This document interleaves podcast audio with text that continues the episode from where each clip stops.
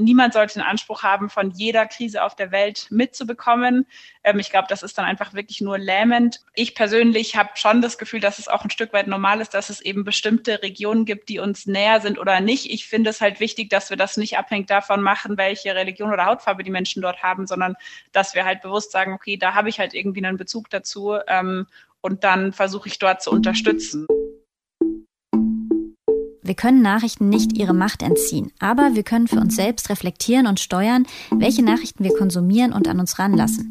Davon ist die Journalistin Ronja von Wurms-Seibel überzeugt und deshalb hat sie darüber ein Buch geschrieben, Wie wir die Welt sehen, was negative Nachrichten mit unserem Denken machen und wie wir uns davon befreien.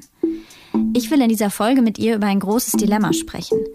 Wie soll das gehen? Sich vom Negativstrudel retten, ohne gleichzeitig wichtige Probleme zu ignorieren?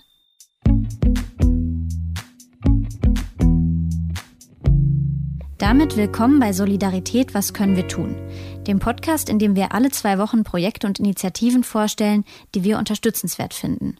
Und in dem wir auch manchmal einen Schritt zurücktreten und schauen, wie gehen wir überhaupt mit Aktivismus, politischem Engagement und Solidarität um?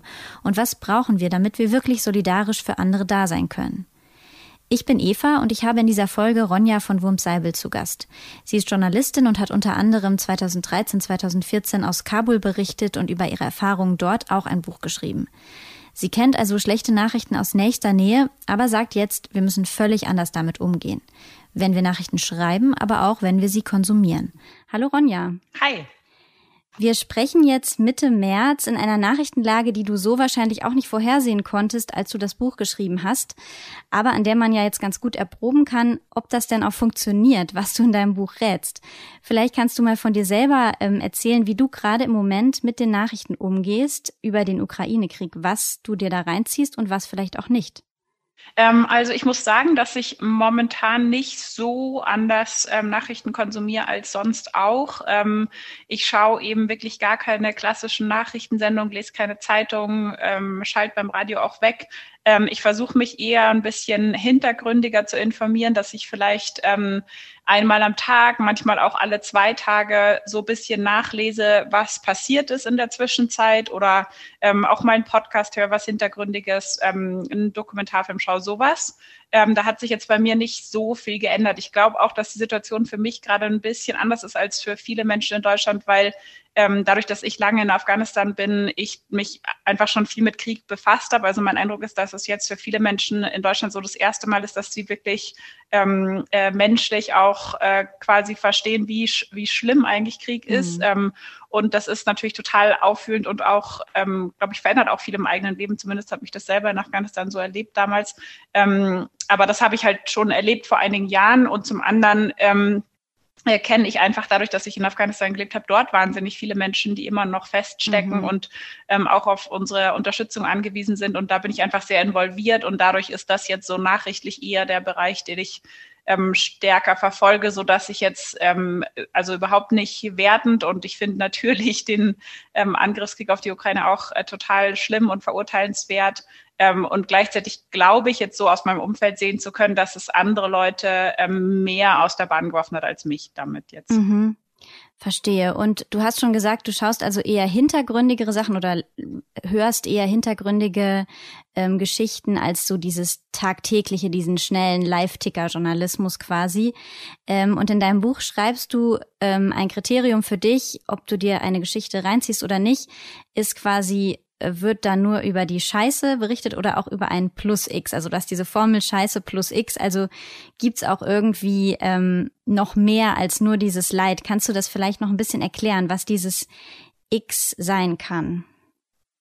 Ja, also das X muss nicht immer die eine Sache sein. Es gibt eigentlich im Prinzip ganz äh, viele verschiedene Xe, wenn wir so wollen. Äh, damit ist einfach gemeint, bei jedem Problem, sei es jetzt in den Nachrichten, aber auch in unserem privaten Leben oder im Berufsalltag, vor dem wir stehen, uns ganz bewusst zu machen, okay, das ist jetzt mein Problem, das ist quasi ähm, sinnbildlich gesprochen die Scheiße und wie finde ich jetzt ein X? Wie finde ich einen ersten Schritt, ähm, den ich machen kann, um da wieder rauszukommen? Also einfach eine irgendwas Erstes. Ähm, das ist manchmal vielleicht im besten Fall schon die Lösung. In vielen Fällen ist es eher so eine Idee oder eine andere Perspektive oder ähm, man schaut vielleicht mal, okay, wie machen das ähm, andere Länder bei so globalen Themen wie Klimakrise, Rassismus, soziale Ungleichheit.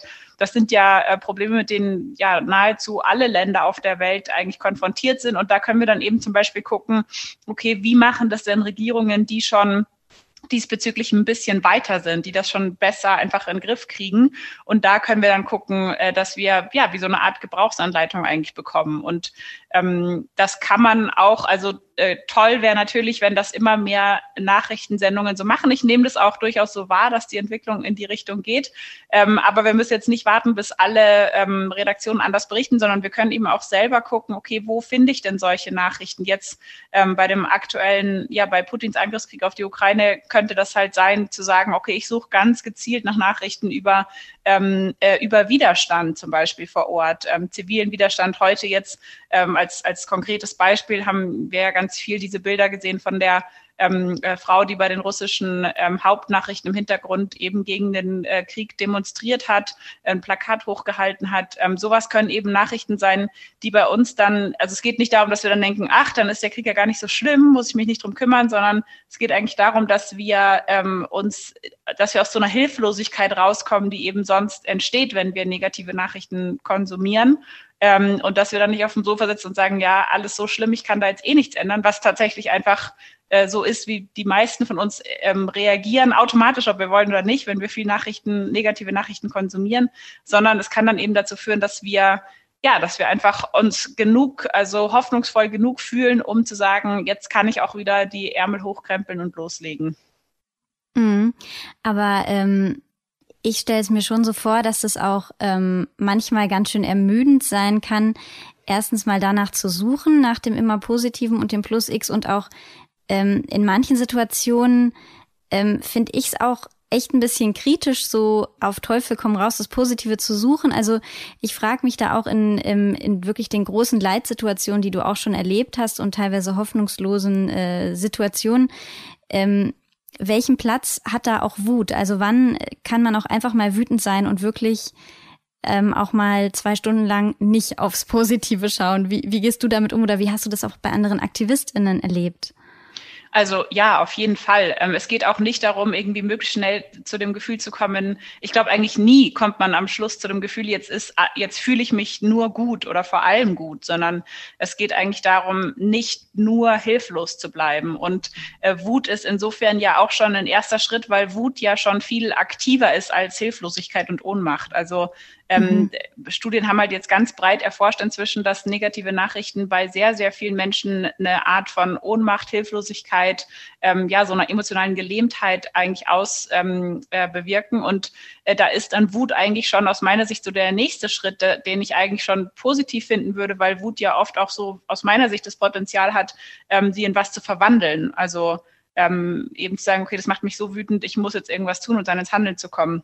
Währenddessen bei Ohnmacht das, glaube ich, sehr viel schwieriger ist, da rauszukommen. Und es geht aber jetzt nicht darum, irgendwie ähm, also vielleicht bei einem konkreten Beispiel jetzt irgendwie, ich habe mal eine Geschichte gemacht in Afghanistan über drogenabhängige Kinder. Ähm, die war tatsächlich ziemlich ähm, ja krass. Einfach, da ging es um Kinder, die von ihren Eltern Drogen bekommen haben und das äh, klein, weil die Eltern selbst abhängig waren und das jüngste Kind, das ich da gesehen habe, war ähm, gerade ein Jahr geworden und schon drogenabhängig von Opium. Und das war eine äh, ziemlich krasse Geschichte. Und ich habe da gemerkt, dass es mir ganz wichtig war, ähm, äh, jetzt nicht einfach runterzuschreiben, äh, wie schlimm diese Eltern unglaublich, das machen die mit ihren Kindern und das so als die schlimmste Geschichte, die man sich irgendwie ausmalen kann, ähm, äh, zu recherchieren, sondern ich wollte zumindest einen Mini-Hoffnungsfunken finden. Und das heißt jetzt nicht, also da geht es überhaupt nicht darum zu sagen, ach, dann fühle ich mich gut nach dem Lesen oder so, sondern ähm, es geht eigentlich eher darum, besser zu verstehen, was können wir denn jetzt tun als nächstes? Und dafür war es jetzt bei dem Fall für mich ganz wichtig zu verstehen, ja, wie sind die Eltern denn drogenabhängig geworden selber und wann haben sie ihren Kindern das erste Mal Drogen gegeben? Und dann habe ich halt ganz lange mit den Familien gesprochen und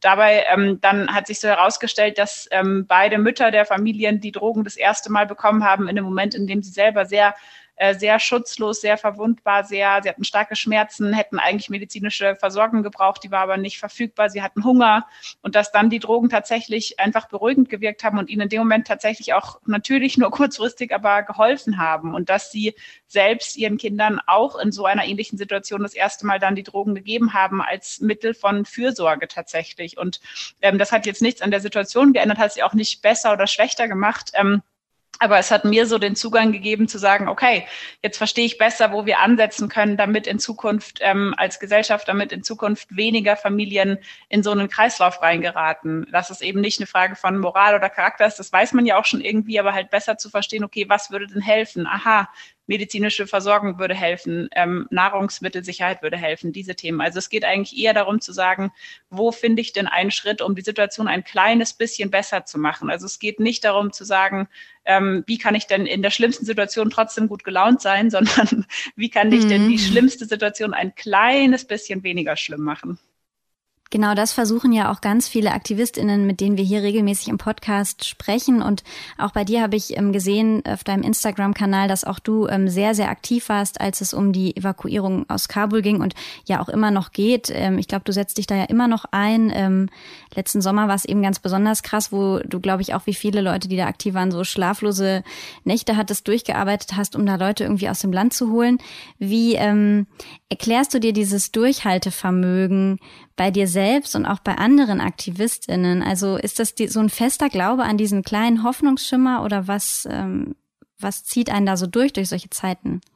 Also das ist bestimmt von Person äh, zu Person ein bisschen unterschiedlich. Ich persönlich ähm, habe immer schon in Krisen eigentlich besser funktioniert als im, äh, im normalen Alltag. Ähm, äh, und ich glaube, bei mir war es jetzt in, also auf diesen Sommer konkret bezogen, das sind halt Menschen, mit denen ich teilweise ja fast jahrelang zusammengelebt habe, die ich total liebe, denen ich wahnsinnig viel zu verdanken habe, die äh, mich beschützt haben, dafür gesorgt haben, dass Situationen nicht lebensbedrohlich werden und die ähm, einfach in, in, in Todesangst waren, also die ähm, und auch berechtigter Todesangst. Und ähm, das war natürlich dann etwas, wo sehr schnell alles andere unwichtig erscheint daneben. Ähm, und das war für mich dann einfach, ähm, also das war dann einfach so ganz klar, okay, ich will jetzt alles versuchen, gar nicht, auch ehrlich gesagt, ich finde, das ist gar nicht immer so selbstlos. Also das ist ja auch, weil es sich halt so verdammt schlimm anfühlen würde, einfach gar nichts zu machen und untätig mhm. zu sein. Also das, ich sehe das, ähm, ich finde, das muss, finde ich, gehört für mich auch dazu, so, wenn man so unterstützt, dann auch das zu reflektieren und halt zu sehen, ja, es bringt ja auch mir was. Es ist jetzt nicht irgendwie wahnsinnig selbstlos, sondern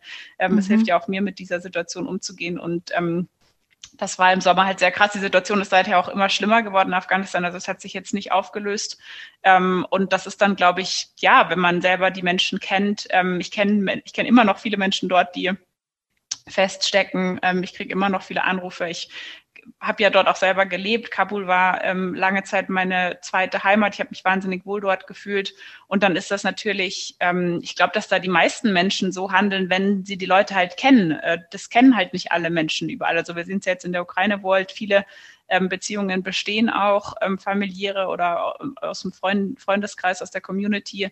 Ähm, da engagieren sich ja auch sehr, sehr viele Menschen. Ich glaube, das ist eigentlich was sehr menschlich ist, dass wir in Krisen über uns hinauswachsen. Und das ist auch nicht nur mein Glaube, es ist auch ähm, die Historikerin Rebecca Solnit zum Beispiel hat das mal ähm, untersucht, jetzt sich aus den letzten 100 Jahren verschiedene Krisen, Naturkatastrophen, ähm, ja, sowas wie jetzt Pandemie oder so angeschaut und ähm, hat da halt festgestellt, dass es eigentlich äh, die Mehrheit der Menschen in Krisen zusammenhält und sich gegenseitig unterstützt und zusammenhilft und dass es jetzt gar nicht so eine Ausnahme ist, sondern uns dann eher so medial wie eine Ausnahme erscheint, weil wir so ein bisschen beigebracht bekommen haben, dass ähm, quasi wir Menschen in der Krise noch ganz schlimm und roh und äh, alle gegen alle kämpfen.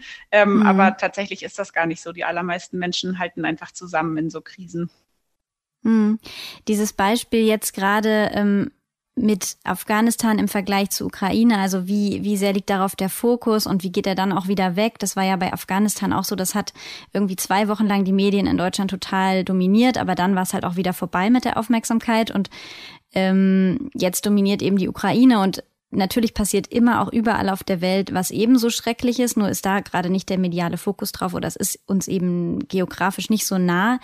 Ähm, was rätst du da? Wie kann man irgendwie auch seine Aufmerksamkeit, seine mediale Aufmerksamkeit solidarischer verteilen, dass man wirklich ähm, ja mehr Themen aus der ganzen Welt ähm, schafft zu beachten, ohne natürlich sich selber völlig äh, aufzureiben?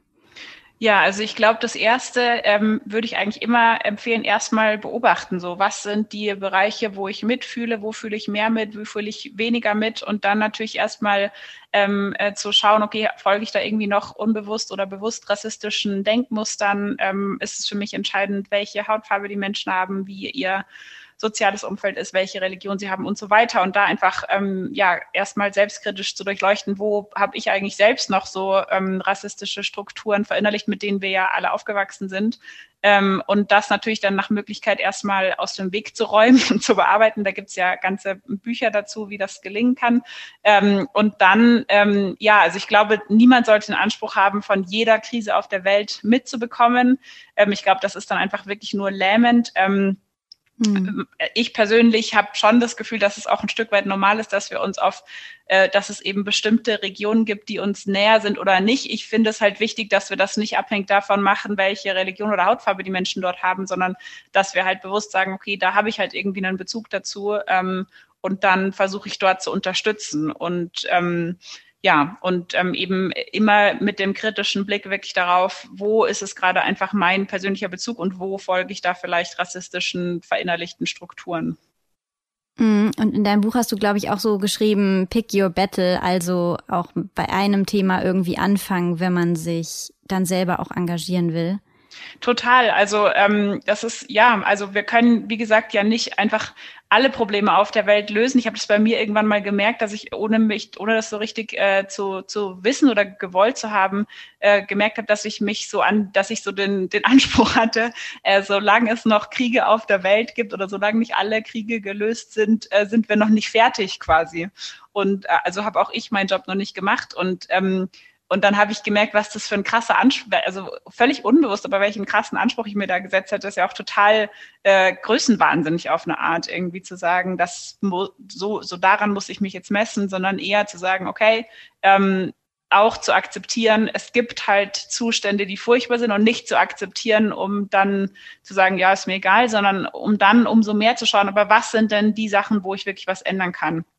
Und das kann ja auch sich, muss ja auch jetzt nicht ein ganzes Leben lang immer das Gleiche sein, aber äh, wirklich ähm, ja, nicht das Gefühl haben, ich muss irgendwie an allen Ecken und Enden äh, mitmachen, sondern ich kann das schon so empfehlen, sich einfach zu suchen, okay, welche Themen brennen, für welche Themen brenne ich und dann setze ich mich da ein und dann wiederum ist es, glaube ich, schon gut, sich auch mit anderen AktivistInnen zu verknüpfen, die für ganz andere Themen ähm, sich begeistern und brennen, weil es ja total viele Überschneidungen gibt. Also ähm, mhm. wenn wir jetzt mal, ich meine, Rassismus, äh, Gewalt, Sexismus, das sind ja selber an sich schon so große Begriffe, aber selbst bei denen gibt es ja total, also eigentlich fast immer oder immer Überschneidungen. Ähm, wenn wir jetzt von Ländern sprechen, ähm, finde ich zum Beispiel gerade, wenn ich mich halt in Afghanistan total gut auskenne und engagiere ähm, äh, gegen Krieg quasi, dann ist es ja nur logisch, dass ich, dass ich jetzt auch solidarisch bin mit, ähm, mit Leuten, die in der Ukraine fliehen müssen. Also ich finde, dann kann man wiederum ja leicht auch Anknüpfungspunkte finden und zu versuchen, dass ähm, wir auch als AktivistInnen uns ähm, ja verknüpfen und zusammen dann auch mehr Power haben quasi. Ähm, aber ich finde, wir müssen nicht alle immer dauerhaft über alles komplett Bescheid wissen. Ja, vielen Dank für diese super konkreten Tipps, liebe Ronja. Sehr gerne. Wenn ihr mehr lesen wollt über das Thema, dann empfehle ich euch natürlich Ronjas Buch zu kaufen oder auch mit ihr selbst zu diskutieren bei einer ihrer vielen Lesungen, die jetzt anstehen in nächster Zeit. Da gibt's eine ganze Reihe in Präsenz und auch mal online und dazu packen wir auf jeden Fall einen Link in die Show Notes.